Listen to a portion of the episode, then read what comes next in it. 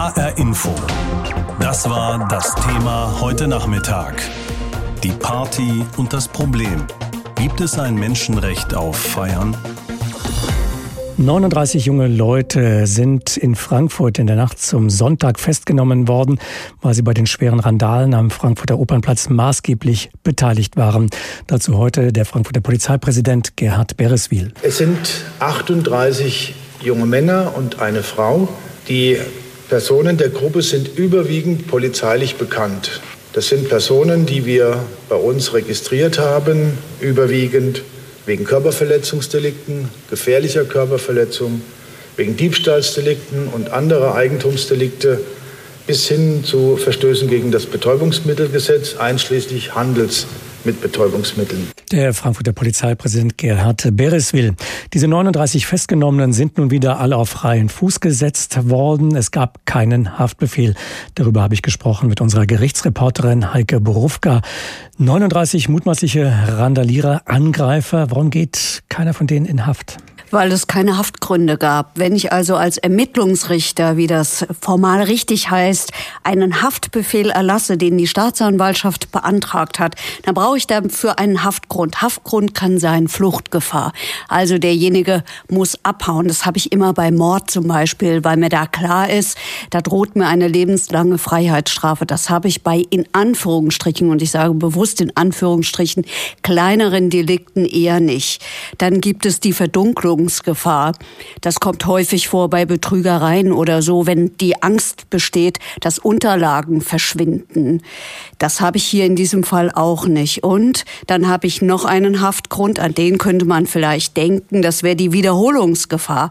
Aber Wiederholungsgefahr, wenn ich da in das Gesetz gucke, da gibt es bestimmte Taten, die muss ich begangen haben, dass der Haftrichter davon ausgehen kann, ah, hier ist Wiederholungsgefahr. Das sind Taten, wo das eben häufig passiert, zum Beispiel schwere Sexualstraftaten oder Stalking. Da habe ich es immer mit Wiederholungsgefahr zu tun.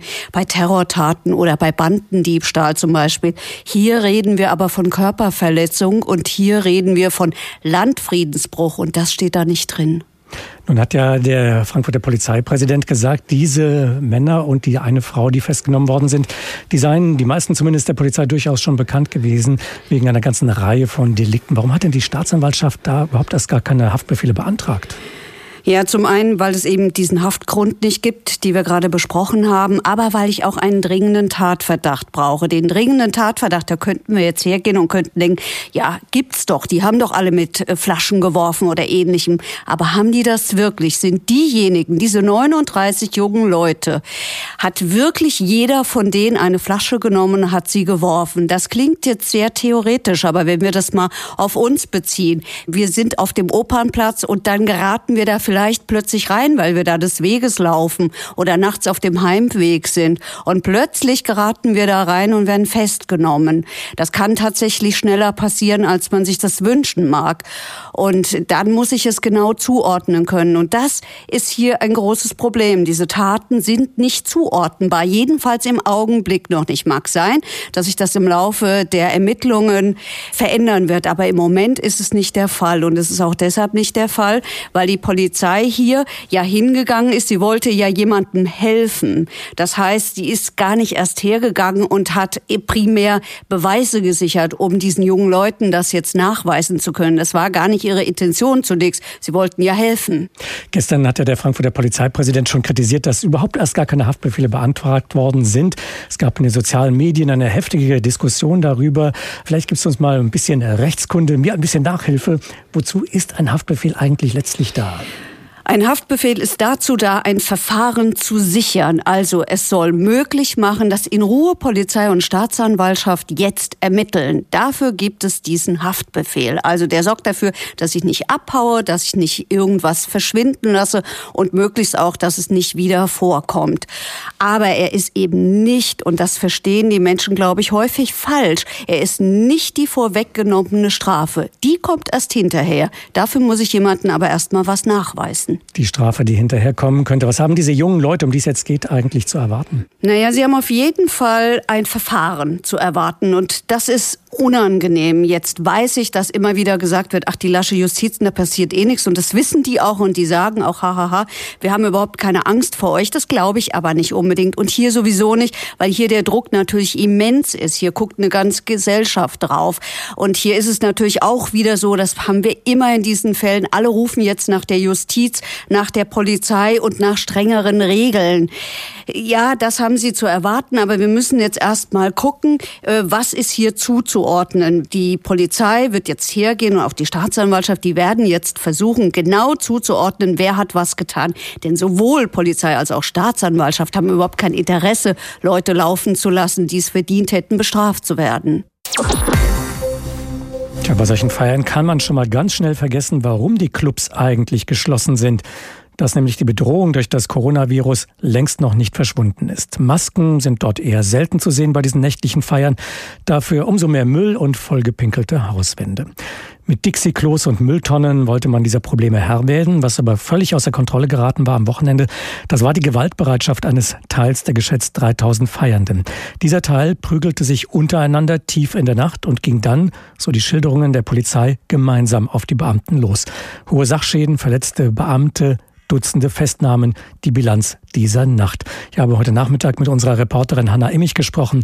Es hat ein Gespräch gegeben, eine sogenannte Sicherheitskonferenz in Frankfurt, unter anderem mit Stadtverwaltung und Polizei. Wie will man denn nun sicherstellen, dass so etwas nicht wieder passiert? Welche Ideen gibt es da? Also der Duktus war erst einmal, dass man das Feiern grundsätzlich nicht ganz verbieten möchte. Also man möchte sozusagen nicht die vielen friedlich Feiernden jetzt dafür bestrafen, dass da eine kleine Gruppe von Randalierern eben diesen Ärger gemacht haben. Aber man will damit reagieren, weil es eben abends spät immer meistens zu diesen schwierigen Situationen kam, dass man ab 12 Uhr sozusagen beginnt, diesen Opernplatz langsam zu säubern. Da hören wir jetzt mal, was Umweltdezernentin Rosemarie Heilig von den Grünen da gesagt hat, äh, wie man da vorgehen will indem wir ab 24 Uhr auf den Platz kommen und dann schon den Platz anfangen zu säubern, um es ein bisschen ungemütlicher zu machen und das normale Partyvolk aufzufordern, doch den Platz A sauber zu halten und B ihn dann auch zu verlassen. Das soll dann auch mit hellem Licht begleitet werden, sodass es wirklich ungemütlich wird und dann klar ist für jeden, okay, jetzt ist hier langsam Schluss. Und um 1 Uhr soll der Platz dann auch gesperrt sein. Dann ist ein wirklich ein Betretungsverbot da. Und das soll dann auch die Polizei kontrollieren. Tja, wie will man denn sicherstellen, auch durchsetzen, dass der Platz dann ab 1 Uhr wirklich leer ist, wirklich geräumt wird? Ja, also das äh, wurde heute auch deutlich. Man möchte zumindest an dem Platz an der Alten Oper mehr Polizeikräfte vor Ort haben. Ähm, die äh, Bereitschaftspolizei soll da Verstärkung bieten. Und das ist eben auch gedacht, damit man mehr Präsenz zeigt, grundsätzlich vielleicht deeskalierend auch wirken kann, vielleicht einzelne Gruppen, die da stören, rausziehen kann, schon mal ganz gezielt. Und auch wenn der Platz dann sagen wir mal, geräumt ist oder frei ist, dann auch die Gruppen, die vielleicht weiterziehen, das ist ja die Sorge, die man hat, dass man die dann eben auch im Auge behalten kann und da ganz gezielt gucken kann, dass die nicht irgendwo anders dann Ärger machen. Gibt es denn noch darüber hinausgehende Pläne über diese Notmaßnahme der Sperrung des Platzes ab 1 Uhr? Ja, es gibt noch die Pläne, dass man in dieser Woche jetzt Gespräche führen möchte, aufnehmen möchte mit Veranstaltern, Clubbetreibern, Barbetreibern, die ja jetzt in der Corona-Krise auch äh, ganz viel leiden, weil sie im Grunde ihre Veranstaltungsorte zu haben. Und da möchte man sozusagen eine Win-Win-Situation draus machen, nämlich im, möglicherweise ihnen Grünflächen der Stadt anbieten, wo sie vielleicht dann organisiert solche Open-Air-Veranstaltungen stattfinden können. Da liegt es aber natürlich sehr dran, was die für ein Hygiene- und Sicherheitskonzept vorlegen festlegen und diese Konzepte äh, möchte die Stadt diese Woche mit einzelnen Betreibern besprechen. Hanna, was weiß man denn mittlerweile über die am Wochenende festgenommenen? Ja, es sind 39 Menschen ja festgenommen worden in dieser Nacht oder nach dieser Nacht und ähm, Polizeipräsident Gerhard Bereswil fasst noch mal ganz kurz zusammen, um wen es sich da handelt. Es handelt sich um Personen, die überwiegend im Alter zwischen 17 und 23 Jahren sind, überwiegend Migrationshintergrund, überwiegend polizeilich bekannt. Und polizeilich bekannt eben zum Teil wegen Körperverletzung, Diebstahls oder auch Verstößen gegen das Betäubungsmittelgesetz. Das hat Bereswil heute nochmal gesagt hier auf der Pressekonferenz. Also keine Unbekannten für die Polizei. Und interessant ist eben auch, dass ein Großteil dieser 39 Festgenommenen nicht aus Frankfurt kam. Also die kamen zum Teil angereist aus der Umgebung, Hanau, Darmstadt, Offenbach, aber auch von weiter weg, also von Limburg, Heidelberg.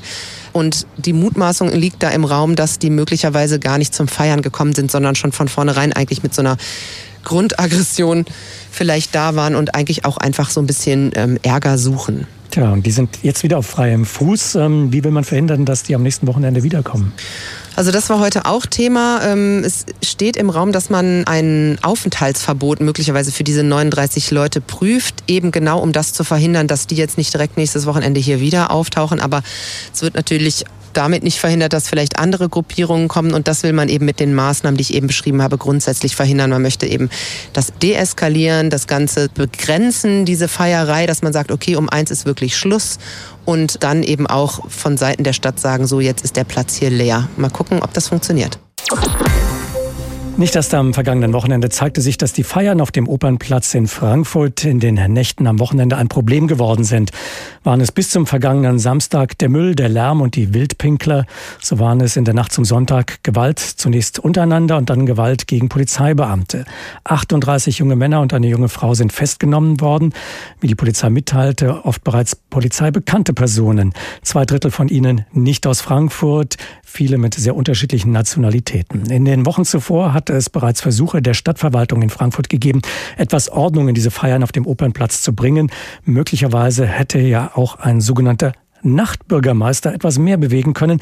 Eine Institution, die es bereits in einigen europäischen Städten gibt. Bekommt Frankfurt bald einen zusätzlichen Bürgermeister, einen, der das Nachtleben begleitet als eine Art Vermittler zwischen Feiernden, Clubbetreibern, Anwohnern und der Stadt? Wenn es nach der SPD-Stadtverordneten Christina Luxen geht? Schon. Es muss jemand sein, der ein Händchen hat, wie man einen Konflikt auflöst. Wenn am äh, Friedberger Platz so viele Leute stehen, dann muss da nicht die Polizei anrücken. Erstmal ist es eine niedrigschwellige Vermittlung zwischen verschiedenen Interessen. Das kann ja auch Anwohner sein, Partyszene. Doch was der Nachtbürgermeister genau machen soll, darüber waren sich die Stadtverordneten bisher uneinig. Dass sich Frankfurt aber einen leisten möchte, ist schon seit September 2019 beschlossen. Doch die Umsetzung stockte und dann kam ja auch noch Corona und das Projekt geriet etwas in Vergessenheit. Und wie ist nun der Stand? Dass bislang keine Einigung erzielt werden konnte und dass die Gelder Ende des Jahres verfallen. Also das ist vor allen Dingen wichtig, dass wir da jetzt wirklich die nächste halbe Jahr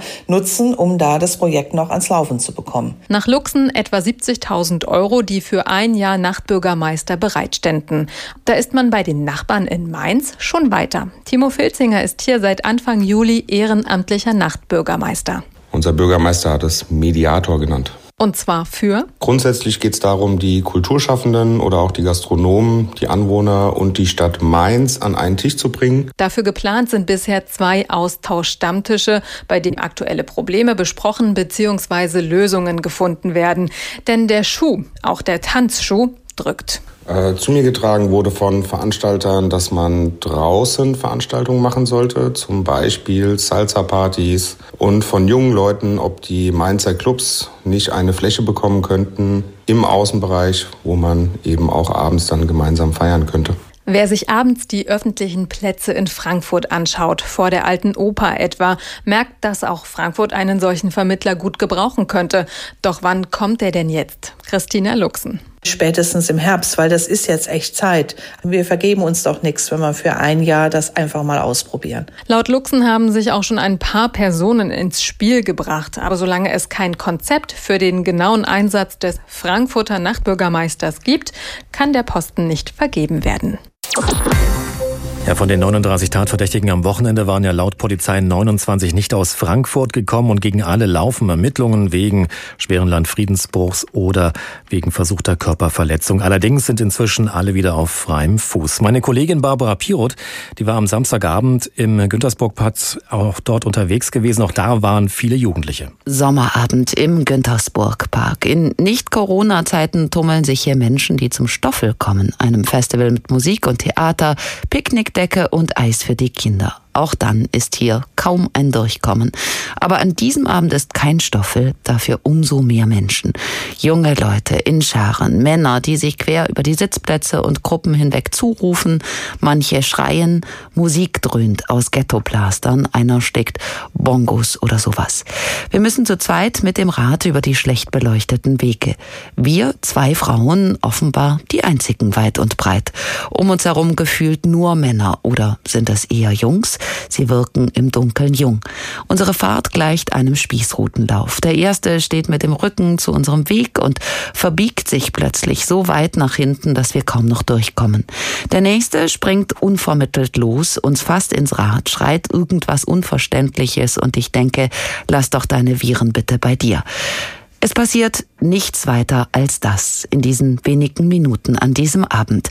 Niemand greift uns an, keiner bedroht uns tatsächlich, anders als die Polizisten auf dem Opernplatz.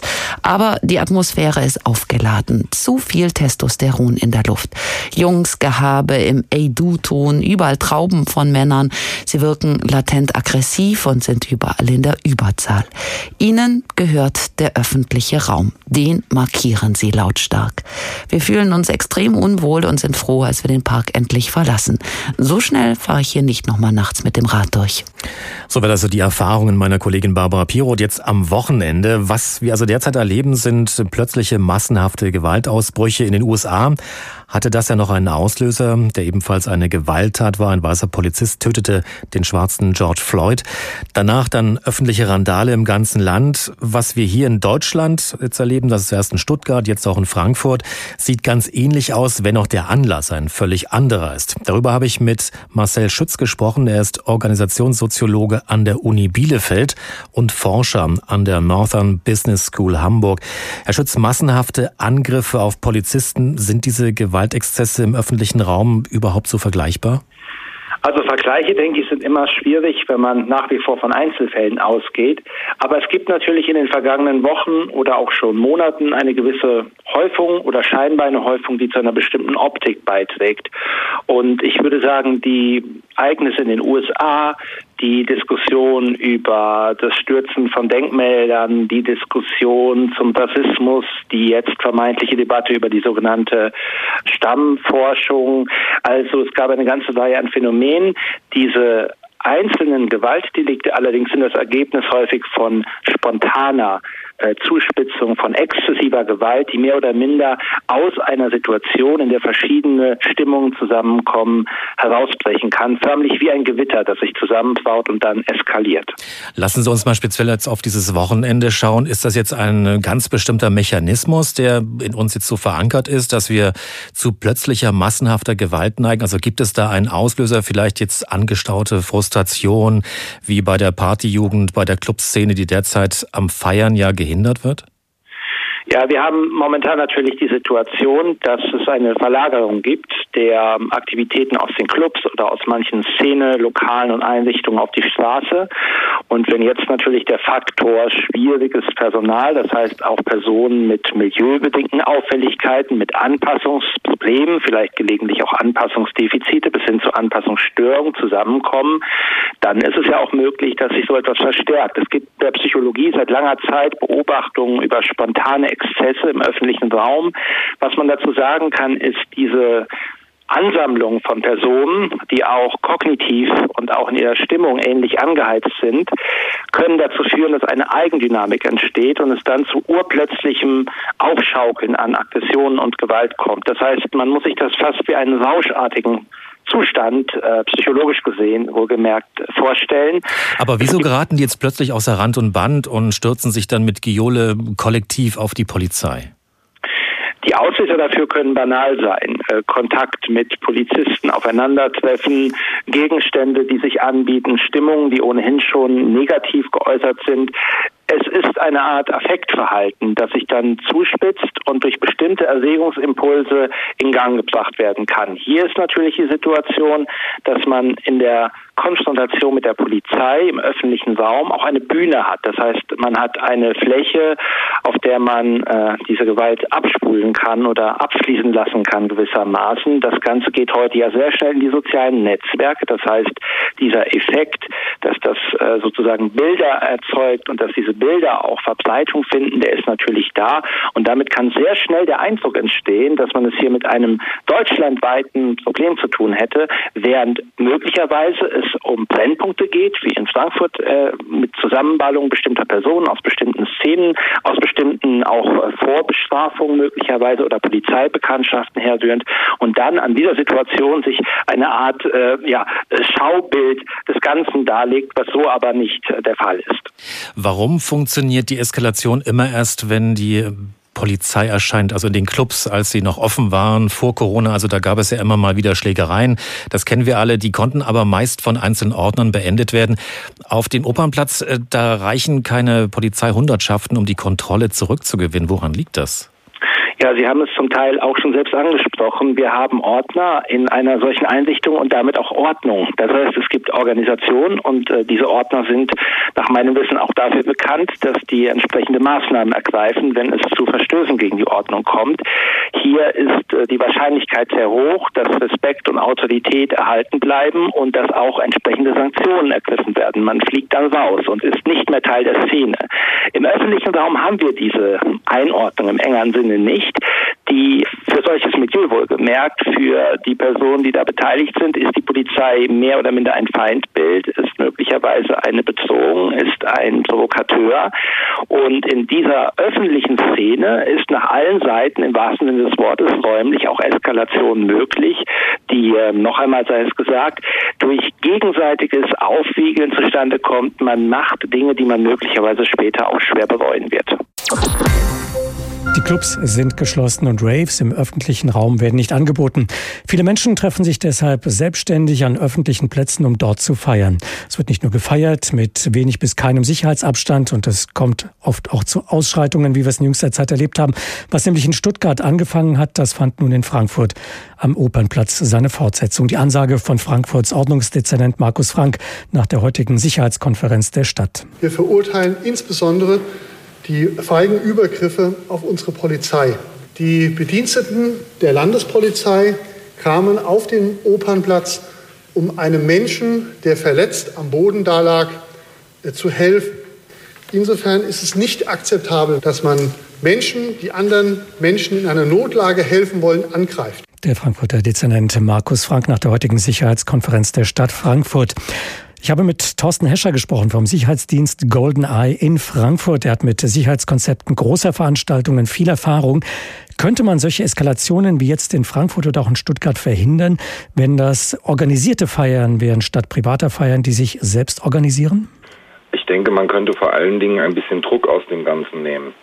Ein vorhandenes Sicherheitskonzept ist ja sehr weitläufig, sprich äh, Polizei, Rettungsdienst, Feuerwehr, Sicherheitsdienst sind vorher alle Individualitäten durchgegangen und auf verschiedene Szenarien auch vorbereitet.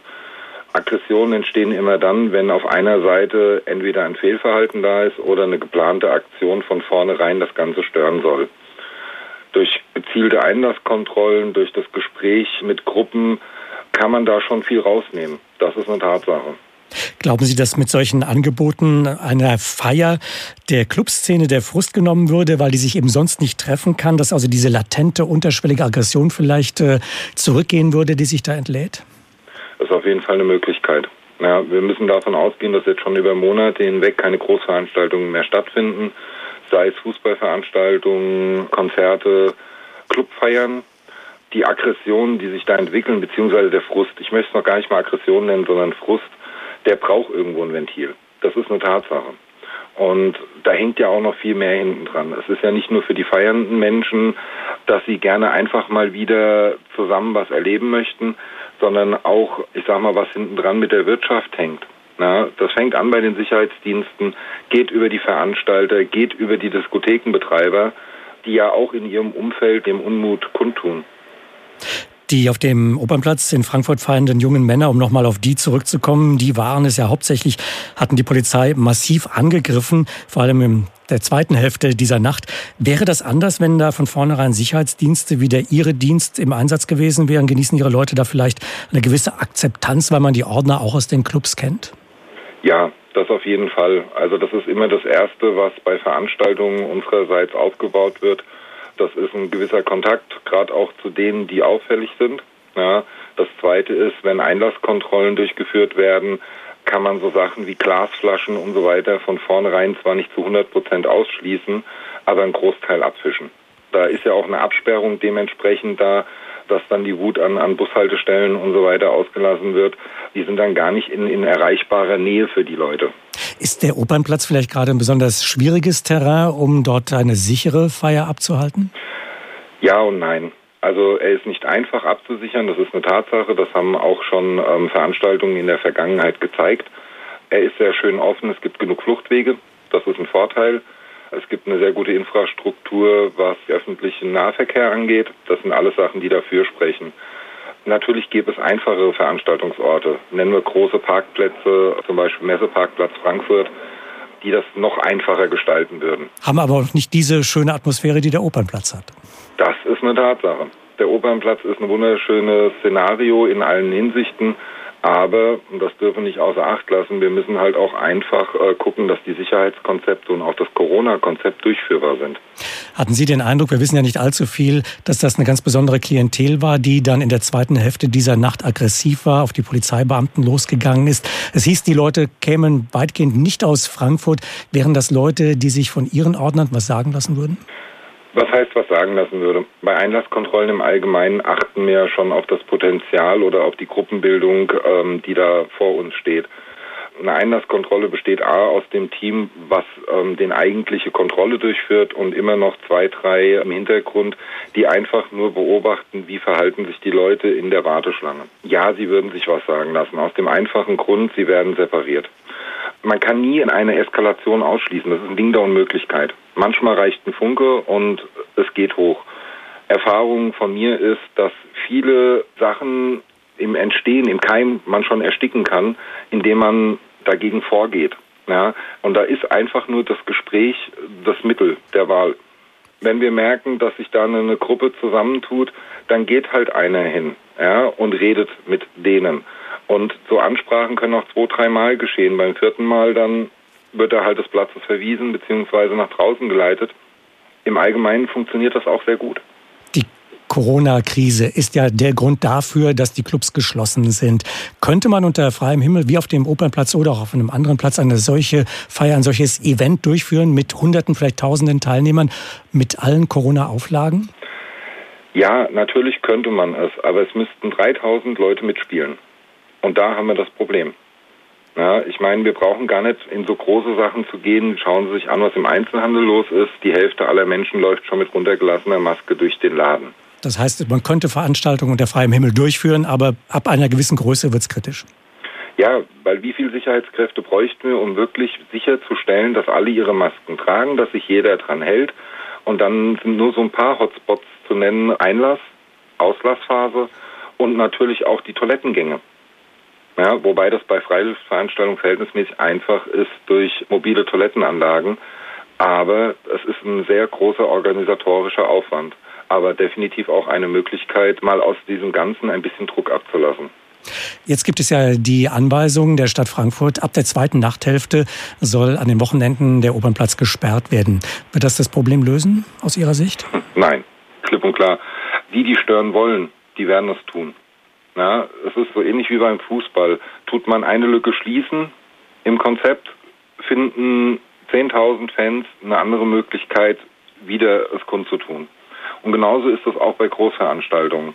Die ersten zwei Nächte geht's gut oder die ersten zwei Wochenenden, dann haben sie sich auf das Konzept eingespielt und wenn sie stören wollen, dann wird das auch geschehen.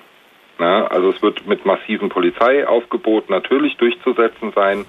Aber dass es wirklich die Lösung ist, wage ich zu bezweifeln.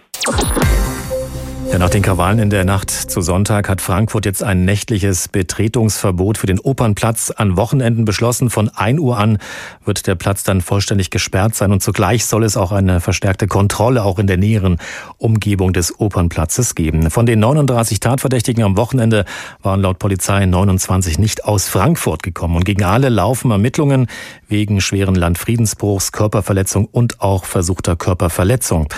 Nina Michalk mit den Reaktionen darauf. Die Randale vom Wochenende hängt dem Frankfurter Sicherheitsdezernenten Markus Frank immer noch nach. Samstagnacht um drei Uhr. Die Polizei greift in eine Schlägerei mit einem Verletzten ein und wird selbst angegriffen. Dass dieser wichtige Teil der Gesellschaft, die da sind, um anderen Menschen zu helfen in Notlagen, dass die angegriffen werden, das können und dürfen wir nicht zulassen. Das ist brandgefährlich. Auf einer Sicherheitskonferenz hat die Stadt nun über Konzepte nachgedacht. Am kommenden Wochenende wird der Opernplatz gesperrt.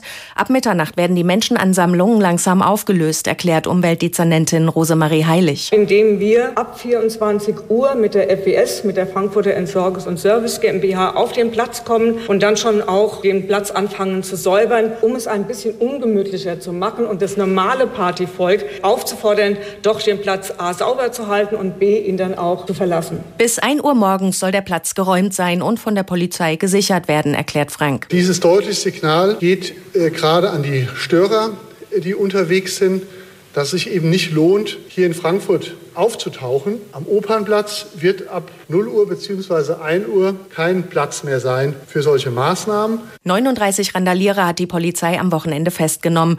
Nur zehn von ihnen kamen aus Frankfurt, die anderen stammen aus dem Umland. Und viele sind der Polizei bekannt, erklärt Polizeipräsident Gerhard Bereswill. Das sind Personen, die wir bei uns registriert haben, überwiegend wegen Körperverletzungsdelikten, gefährlicher Körperverletzung bis hin zu Verstößen gegen das Betäubungsmittelgesetz, einschließlich Handels mit Betäubungsmitteln. Gegen die Randalierer laufen nun Ermittlungsverfahren. Außerdem wird geprüft, ob den Auswärtigen der Aufenthalt in Frankfurt verboten werden kann.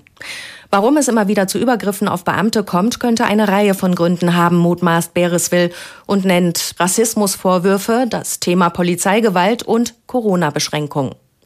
So ein Gewaltexzess wie der von Samstag will die Stadt in Zukunft aber strikt verhindern. Das heißt, wir werden zusätzliche Unterstützung mit Bereitschaftspolizeikräften dann äh, noch mal intensiver in Frankfurt diese Geschehnisse überwachen und, äh, und mit erhöhter Präsenz dann auch vor Ort sein. Gefragt sind jetzt aber auch alternative Open-Air-Konzepte zusammen mit Clubbetreibern. Die müssen natürlich Corona-Auflagen erfüllen und passende Orte finden, erzählt Umweltdezernentin Heilig. Es gab die Idee am Mainufer. Das geht nicht. Das Mainufer ist zu stark bewohnt mhm. äh, und es ist auch zu eng. Da fallen uns die Leute am Ende auch noch ins Wasser. Also das wollen wir ja auch vermeiden. Das heißt, wir wissen ja, dass die Veranstalter auch Hygienekonzepte vorlegen vorlegen können und auch Sicherheitskonzepte. Und auf welchen Plätzen wir das machen, das besprechen wir jetzt im Laufe der Woche. Denn die Stadt möchte den mehrheitlich friedlich feiernden Menschen den Spaß nicht verderben. Kollegen, Nachbarn, Freunde, die sich an die Corona-Auflagen halten, sollen sich auch weiter abends treffen können. HR Info. Das Thema.